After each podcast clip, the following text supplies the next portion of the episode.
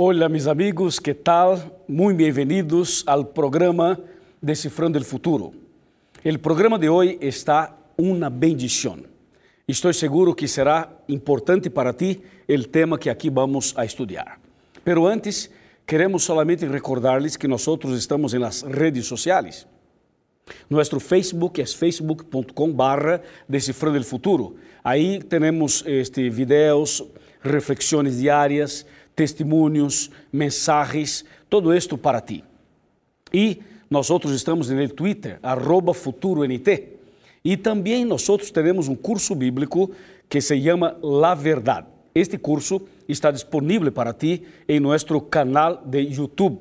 Hay que ingresar youtube.com barra videos o videos de esperanza. Aí temos todos os temas de um curso bíblico maravilhoso que ha sido de grande bendição para toda a Sudamérica e temos em português e espanhol. Todo isso está para ti totalmente grátis, ok? Outro detalhe, nosso programa está em la rádio, em toda a rede de rádio Adventistas Nuevo Tiempo, assim que quero saludar a meus amigos oyentes da rádio e que o Senhor esteja contigo, esteja com sua família, esteja com sua saúde, esteja com sua casa. ¿ya?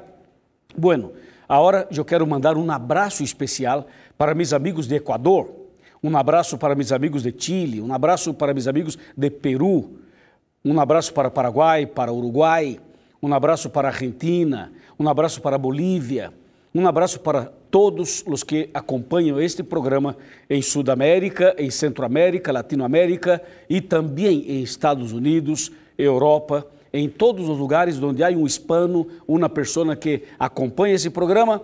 Um abraço e bendições. Agora, prepara tu coração.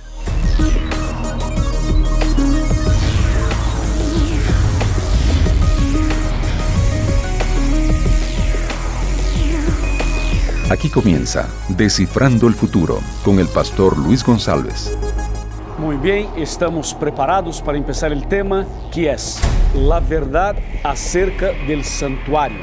Es un tema impresionante.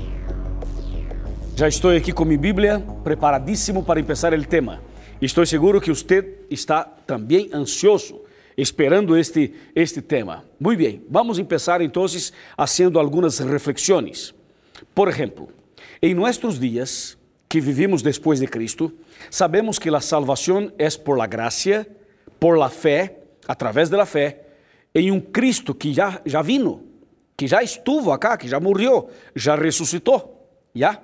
Agora, antes de Cristo, antes que de Cristo estar aqui, como era a salvação? Porque Cristo não havia eh, muerto na cruz. O sea, ¿cómo sería la salvación antes de Cristo? Aquí entra el tema de hoy, el tema del santuario. El santuario era una manera divina de explicar a las personas el plan de la salvación.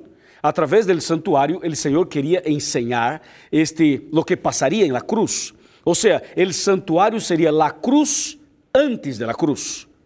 O sea, el santuario era como si fuera una escuela, una facultad, un ambiente de enseñanzas. E o Senhor estava disposto a ensinar a seu povo através de, de todo o que passavam, os rituais que passavam em el. E para entender um pouquinho melhor este tema, quero eh, reflexionar outro puntito contigo. Antes del pecado, o Senhor falava com os seres humanos cara a cara. Ou seja, a comunicação não tinha barreiras, era cara a cara. E depois que entrou o pecado, o homem não, não, não alcançou mais a ver o rostro de Deus. Entonces solamente escuchaba la voz, pero el pecado eh, creó una barrera. ¿Ya? Después de pasar, pasar muchos y muchos años, los seres humanos ya no escuchaban más la voz de Dios. Así que el pecado fue alejando, alejando, alejando a los seres humanos de Dios. Em nossos dias, em Apocalipse capítulo 3, versículo 20, nós encontramos uma cita que diz: Eu estou à la puerta e llamo. Se alguno oye mi voz y abre la puerta. Mira, la Biblia dice que el Señor está, está a la puerta de nuestro corazón llamándonos. Y si alguna persona escucha la voz, ¿por qué? Porque el pecado hizo una obra maligna. Y los seres humanos se apartaron, se apartaron, se apartaron, de tal manera que en nuestros días las personas ya no escuchan más la voz de Dios. Entonces el santuario fue una manera divina de enseñar a los seres humanos este, un mensaje de salvación y también mostrar el amor de Dios, la gracia de Dios y la misericordia del Señor. Entonces ahora tenemos condiciones de abrir la Biblia para, para empezar a, a leer los textos. Mira lo que dice Éxodo, livro de Éxodo, capítulo 25, versículo número 8. Dice assim: E me harão um santuário e habitaré entre ellos. Ou seja, o Senhor pediu a Moisés que preparara, que construyera um santuário para que o Senhor pudesse viver, habitar, estar entre eles. Em outras palavras, o pecado el pecado apartó, alejó a los seres humanos del Señor. Y a través del santuario, el Señor quería estar más cerca, quería estar entre nosotros, quería estar con nosotros. Por eso el santuario. El santuario fue preparado por Moisés, pero sob la orientación de Dios. Y Dios pasó todas las orientaciones, el tamaño, las medidas, el color, los materiales, todo esto. E Moisés foi um instrumento do Senhor para construir o santuário. O santuário tinha dois compartimentos, dois ambientes. Tinha o primeiro compartimento que se chamava Santo Lugar e o segundo se chamava Santíssimo. Pero antes del Santo Lugar havia um espaço, uma entrada, como se fosse um pátio, como se fosse um átrio. ¿ya? Este átrio Primeiramente, aí tinha um, um motivo por existir, em seguida, o lugar santo e depois o Santíssimo. Assim era o santuário. E o santuário tinha um ritual, ou seja, algo se hacía nesse santuário. Vamos a ver os detalhes. Vamos abrir a Bíblia em Hebreus. Hebreus está no Novo Testamento. Vamos para o capítulo 9 de Hebreus. Aqui está escrito está, capítulo 9, a partir do versículo número 1. Vou, vou, vou leyendo e explicando passo a passo, um a um. Disse: El primeiro pacto tinha regras para el culto e também um santuário terrenal. Atenção, quando diz aqui, tinha um santuário terrenal, é porque existe um santuário celestial. Por isso disse el santuário terrenal. O santuário terrestre era uma cópia do santuário celestial. Vamos seguir. Número 2. Se levantou uma tienda em sua primeira parte, que se chamava Lugar Santo, estavam las lámparas, la mesa e los panes de la presencia. Los panes de la presencia. Número 3. Tras el segundo velo estava a parte chamada lugar santíssimo. Agora, versículo 4. Este lugar tinha o incensário de ouro e el arca del pacto, cubierta de ouro. Esta arca contenía uma urna de ouro com el maná e la vara de Aarón que reverdeció e las tablas del pacto. Número 5. Sobre ella los querubines de glória cobriam o propiciatório. De estes objetos hablaremos agora em detalhes. Paramos um pouco por aqui. Bueno, este texto ajuda-nos a ter uma ideia de los, de los objetos, de los móveis que tinha aí no santuário. Vamos, vamos repassar um a um, um detalhe a la vez. Mira, en el atrio, en la parte externa, en el atrio, habían dos dos objetos. Um era um altar de sacrifícios e o outro era como se fosse uma pila, uma pila de água ou uma, uma uh, como se fosse um tipo de uma piscina, pero pequena. Uma pila seria melhor, não? Uma pila de água. Entrando no lugar santo, de um lado tinha este um candelabro, um candelabro com sete lâmparas e del outro uma mesa com doze panes, e al frente tinha um altar de incenso. Interessante, não? Aqui está, três três objetos no lugar santo. Repito, uma mesa com doze panes, um, um candelabro com sete lâmpadas e um altar de incenso. Quando se passa para o lugar santíssimo, aí havia um velo, um velo grande, alto, algo, algo bem preparado, bem hecho. Então, passando para o Santíssimo, depois, por trás do velo, havia o lugar santíssimo, e aí estava eh, este, el arca del pacto. Este arca del pacto foi preparado com madeira especial, pero revestida de ouro. E dentro de, deste, de, del arca tinha três, três objetos. Havia este lavara de Arão que reverdeceu, havia el maná e havia as tablas de los mandamentos de Deus. Assim era o santuário. ¿ya? E, e como funcionava tudo isto? Bueno, en el patio ou en el atrio era um lugar de sacrifícios de animais, donde os pecadores chegavam com seus animais para hacer um sacrifício. En el lugar santo solamente entrava el sacerdote. En el lugar santíssimo solamente entrava el sumo sacerdote. Agora les vou mostrar como funcionava o processo, o ritual. Vamos para Levítico capítulo 4. Levítico capítulo 4. Vamos para o versículo 27 al 30. Aqui tenho, vamos aqui, Levítico capítulo 4, versículo 27 al 30, que diz: E se alguma pessoa del pueblo pecara por inadvertência contra algum mandamento del Senhor, em coisas proibidas, será culpável. Al conhecer seu pecado, trairá por sua ofrenda uma cabra sem defeito por el pecado que ha cometido.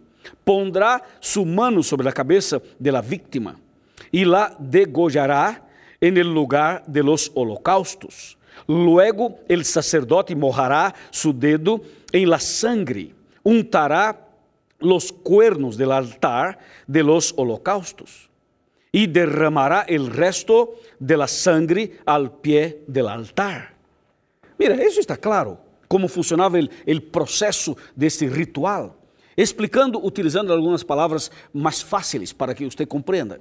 Seria assim: o homem pecador, os seres humanos pecadores, quando cometiam um pecado, e este pecado era conhecido de ele, ou seja, era algo claro, conhecido, este pecador tomava um animal, poderia ser uma cabra, pero poderia ser também um, um cordeiro.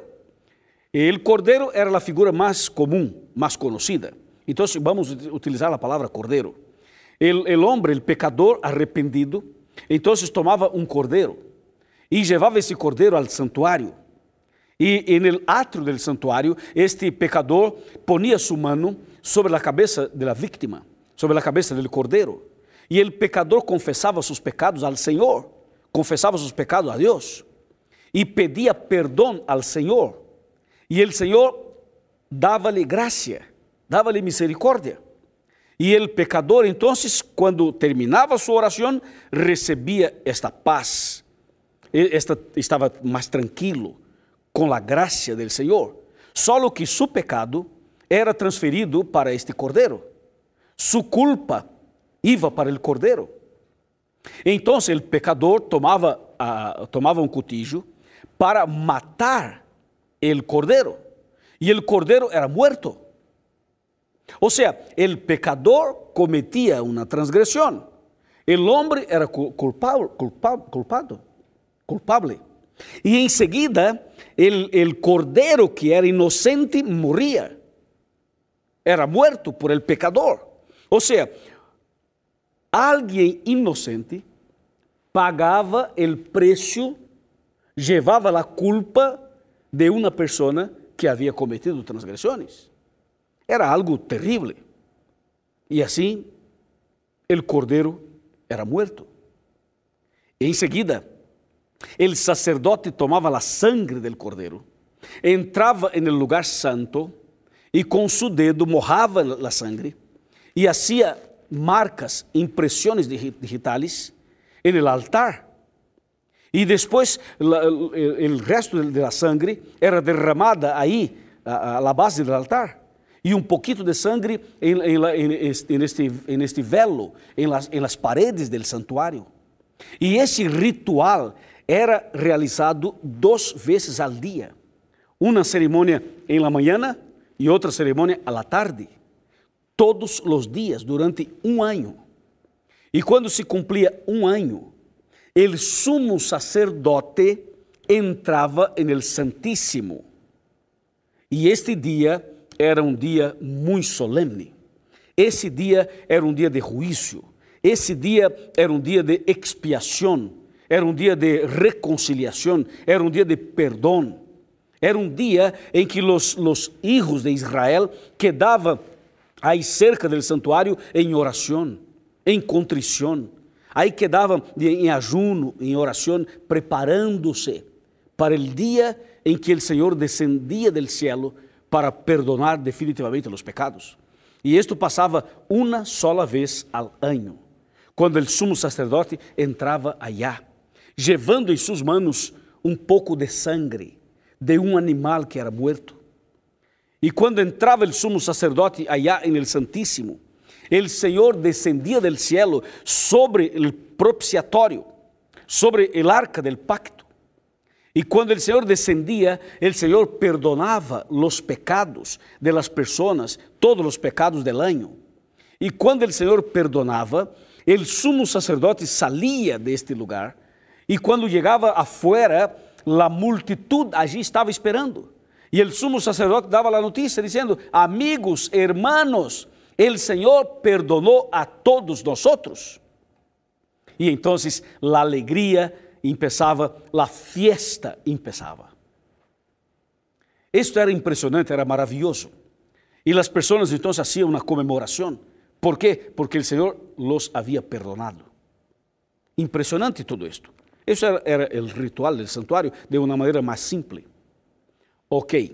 Ahora, todo esto funcionó durante todo el período del Antiguo Testamento. ¿Qué estaba enseñando el Señor a los seres humanos? ¿Cuál sería la lección? Claro, lo que pasaba en el santuario era um símbolo era uma demonstração, era uma explicação, era uma classe de lo que iba a passar muito pronto com a primeira venida de Cristo. Lo que passaria la cruz era demonstrado no santuário. Explico. Vamos começar com o átrio ou o pátio. En el átrio havia um, altar de sacrifício, onde os cordeiros, os animais, animais eram muertos. Este altar de sacrifício representava o sacrifício de Cristo en el Calvário. ¿Ya? Este cordeiro muerto representava a Cristo, o cordeiro de Deus que quita o pecado do mundo, como disse Juan capítulo 1, versículo 29. Quando eh, analisamos, por exemplo, a pila com água, esta água que era para, para ser a limpeza de todo isto, del sacerdote, de todo, esta água representava a palavra de Deus, representava o Espírito Santo, representava o bautismo. ¿ya? Quando entramos no lugar santo e miramos uma mesa com doze panes, o número 12 representava as doze tribos de Israel e representava os doze apóstolos de Cristo. E o pan, o pan em si, representava Cristo, que é o pan de vida. Quando vamos para a outra parte do lugar santo, havia um candelabro com sete lâmpadas. As lâmpadas, as lâmpadas quedavam encendidas todo, todo o dia e toda a noite. Então, o número sete representa a perfeição e representava as sete igrejas de Apocalipse. E a lâmpada, a luz encendida, representava Cristo, a luz do mundo. Quando vamos para o outro lado do lugar santo, vimos um altar de incenso. Isto representava as orações de los hijos de Deus, o culto que nós prestamos ao Senhor. E quando salimos do lugar santo e entramos para o Santíssimo, algo mais acontece. Em el Santíssimo, nós encontramos dentro da arca a vara de Aarón que reverdeceu. Isto representa que o Senhor está, está manejando todo, que o Senhor está manejando a igreja, manejando o mundo, manejando o universo. Ou seja, que todas as coisas estão em las manos de Deus. E este maná que havia dentro representava que o Senhor provee lo que necessitamos, que o Senhor cuida de seus filhos, cuida de ti e cuida de mim. E as tablas de la lei representava amor e justiça. Ou seja, a lei de Deus é uma lei de amor, pero também de justiça, porque esta lei será a base para o juízo final. Assim que todo o que passava no santuário apontava para Cristo. Ou seja, era uma referência a Cristo. Por lo tanto, quando Cristo morreu na cruz, todo o que havia no santuário se cumpriu. Todo o que, todo o ritual que se hacía se cumpriu em Cristo. Le vou a mostrar o que passou na cruz, quando Cristo morreu na cruz. Mira o que disse Mateus, Mateus capítulo 27. Mateus, Mateus, aqui tenho capítulo 27, versículos 50, 51 e só os 50 e 51, está bem? Mira o que disse. Então Jesus, havendo outra vez exclamado a gran voz, exhalou el espírito. E nisso el velo del templo ou del santuário se rasgou em dois, desde arriba hacia abajo. La tierra temblou e las rocas se partieron. Ou seja, quando Cristo morreu na cruz, este velo que separava o santo del santíssimo se rasgou de arriba hacia abajo. Ou seja, este, esta, esta encena, ou seja, el, quando o velo se rasga, significa que todo o ritual do santuário se terminou, se acabou. Porque todo o que havia no santuário foi preparado para funcionar hasta este momento, hasta que, hasta que Cristo muera. E quando Cristo muere, todo esto se termina, todo esto se acaba, como realmente se acabou. E agora, a partir de Cristo para adelante, já não existe mais santuário, já não há mais necessidade de fazer sacrifício de cordeiro, já não teremos que fazer sacrifício de animais, já não existe mais, porque Cristo é o Cordeiro de Deus que quita o pecado do mundo. Amém? Então, como funciona a salvação? Antes e depois de Cristo. Esse é o ponto clave do programa de hoje como era este, eh, como funcionava a salvação para as pessoas que viveram antes de Cristo e para nós que vivemos depois de Cristo. Bueno, quero explicar-lhe isto. Antes de Cristo, a salvação era por la gracia, através da fé, pero la fé em um Cristo que vendria, em um Cristo que vendria el futuro. E hoje, em nossos dias, a salvação sigue sendo por la gracia por meio da fé. Só que a fé em um Cristo que já vino. A diferença está aí. Antes de Cristo, teríamos que ter fé em um Cristo que vendria. E agora temos que ter fé em um Cristo que já vino. Ou seja, a salvação sempre foi por la gracia, através da fé. Nunca a salvação foi por meio da lei. Nunca a salvação foi por la lei. Sempre por la gracia a través de la fe. Ahora, una preguntita. ¿Qué es más difícil? ¿Creer en un Cristo que vendrá ou crer em um Cristo que já vino? Me parece que, que são é, basicamente iguais. Agora, igual. Agora, o mais importante não é responder o que é mais fácil ou o que é mais difícil. A pergunta clave é: nós creemos em Cristo? ¿Lo aceptamos como nosso Salvador personal? Esta é a pergunta. E para responder esta pergunta, le invito a sentar comigo aqui em meu sofá. Já? Bem, bem comigo, vamos sentar aqui em meu sofá, onde queremos conversar um pouquinho mais sobre esse aspecto. A pergunta é: Você acepta a Cristo como tu Salvador personal? Você acepta a Cristo como o Cordeiro de Deus que quita o pecado do mundo? Vem mais cerca, acércate um pouquinho mais. Um pouquinho mais cerca. Mais cerca, amigo. Vem, por favor. Mira, Cristo morreu na cruz, porque não havia outra forma de salvar a los seres humanos. Não havia outra maneira de resgatar a usted e a mim. A única maneira era através da morte de Cristo, porque a paga del pecado é a muerte. E nós não teníamos como pagar isto. Estávamos perdidos. Todos os seres humanos estavam perdidos. Quando Cristo tomou a decisão de vir aqui, Cristo tomou uma decisão consciente. Era uma atitude de amor. Por isso, Cristo, quando morreu na cruz, era uma demonstração impressionante de amor. O amor de Deus por mim e por ti foi demonstrado na cruz. E antes da cruz, o Senhor começou a ensinar a povo la, eh, eh, este mensaje, o mensaje da salvação através do santuário. Por isso todo o ritual do santuário. Pero o mensaje, o mensaje é o mesmo. Ou seja, Cristo queria que nós supiéramos que a salvação é solamente por meio da graça e por meio da fé. Então, hoje é o momento de tomar uma decisão e aceitar a Cristo como tu Salvador personal. Agora é o momento de entregar a vida ao Senhor. Agora é o momento de abrir o coração para que Cristo entre e produza os cambios que tu necessitas e que nós necessitamos.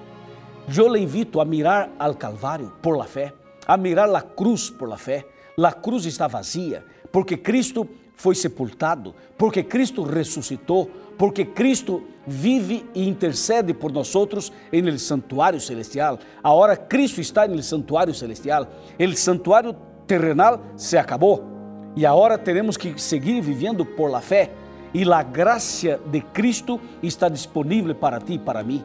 Por favor, hermano, por favor, hermana, por favor, amigo e amiga, abra o coração para que Cristo entre e para que Cristo realize este milagro de salvação que tu necessitas. Eu quero orar por ti. E depois da oração, por favor, busque uma igreja adventista del sétimo dia e diga ao pastor que tu eres meu invitado especial e seguramente tu serás bendecido por el Senhor. Amém? Vamos então a orar. Oramos. Padre mío, alabado seja tu nome, porque através del santuário nós outros entendimos melhor o plano da salvação. Senhor, sabemos que Cristo é o Cordeiro que morreu em nosso lugar, que ressuscitou, que intercede por nós outros e que pronto vendrá outra vez. Senhor, eu te pido uma bendição para esta pessoa que ora comigo, para esta pessoa que está decidida a seguir-te, a obedecer-te e a andar contigo. Muitas graças, Senhor. Alabado seja tu nome. Em nome de Jesus. Amém.